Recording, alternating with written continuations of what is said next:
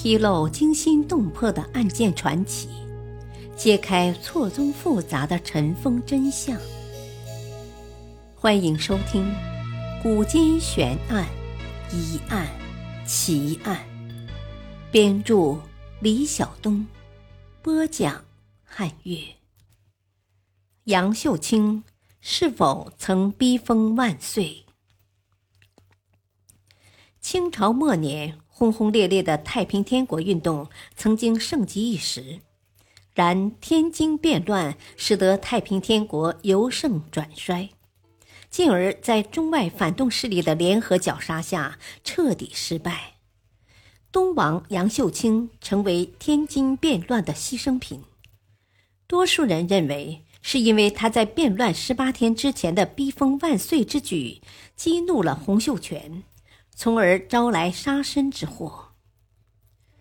对于杨秀清的死因，本来就众说纷纭，而关于他逼封万岁一事，更是争议非常。在史学界几乎已经定论的杨秀清逼封万岁之说，现如今遭到越来越多的批驳，甚至有人认为此事已可以下定论，予以彻底否定。首先否定的便是记载此事的史料来源。最早记载逼封事件的是知非子的《金陵杂记》，与张汝南的《金陵省南纪略》，书中较为详细的记载了逼封万岁的经过及之后发生的洪秀全与杨秀清之间的冲突。然而，所述内容不仅多有荒诞之处。而且此卷系近日情形，告闻之于遇难拨迁之人，及被掳脱逃之辈，方能知之最详，言之最切，复为成一编，参以己见。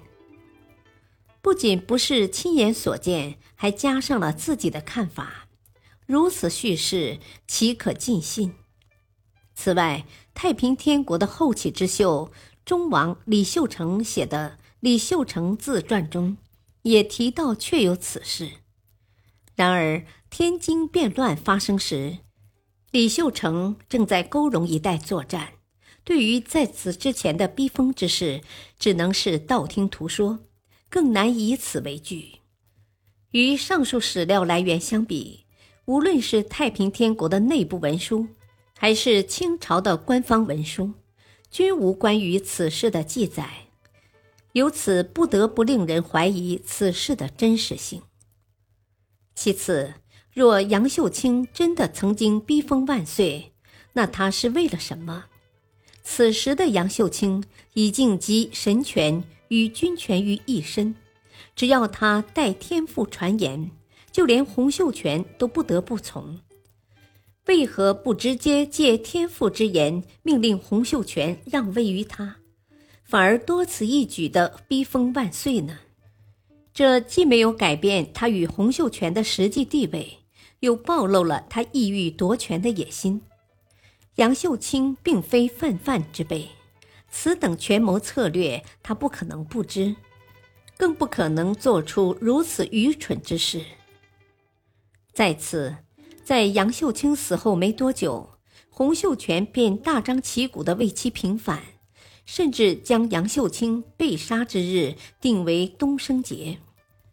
洪秀全在替英国全权特使额尔金记中说道：“也遣东王来赎病，眼蒙耳聋，口无声，受了无尽的星战，战腰损破，颈跌横。”爷爷预先降圣旨，师游外出苦难清。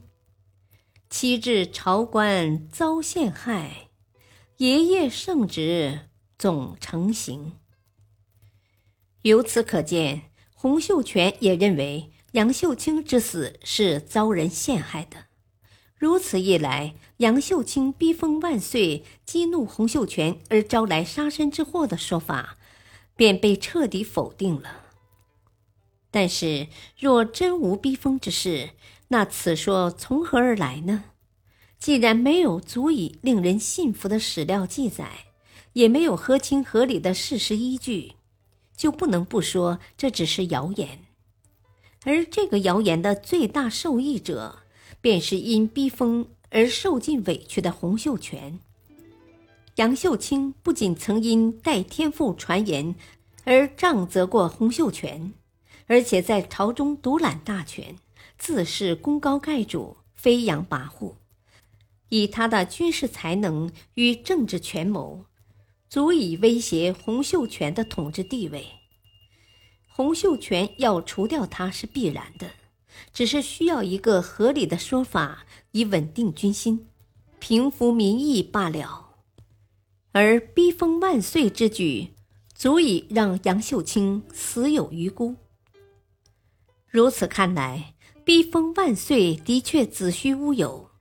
然而，对上述批驳产生质疑的大有人在。其一，太平天国的内部文书中没有关于逼封事件的记载，很可能是因为此事涉及领导集团内部的矛盾纠葛，不易载入史册。而且，天津陷落时，天王府被大火烧毁，导致文书档案付之一炬。所以无法找到相关记载。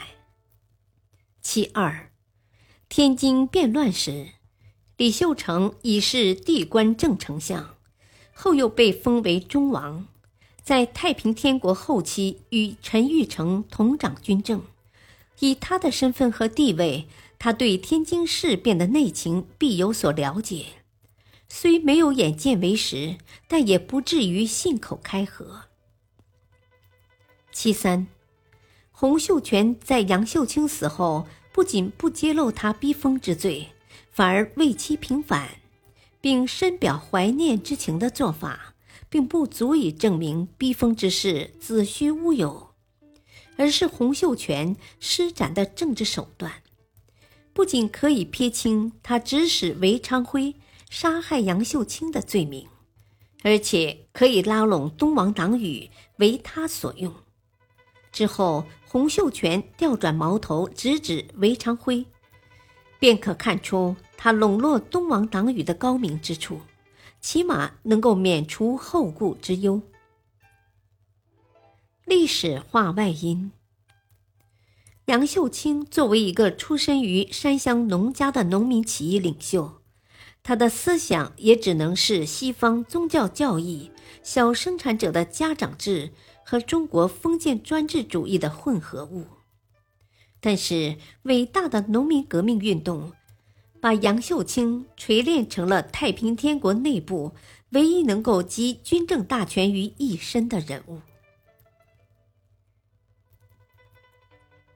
感谢收听，下期播讲第二十一章《倾国红颜悬案》，敬请收听，再会。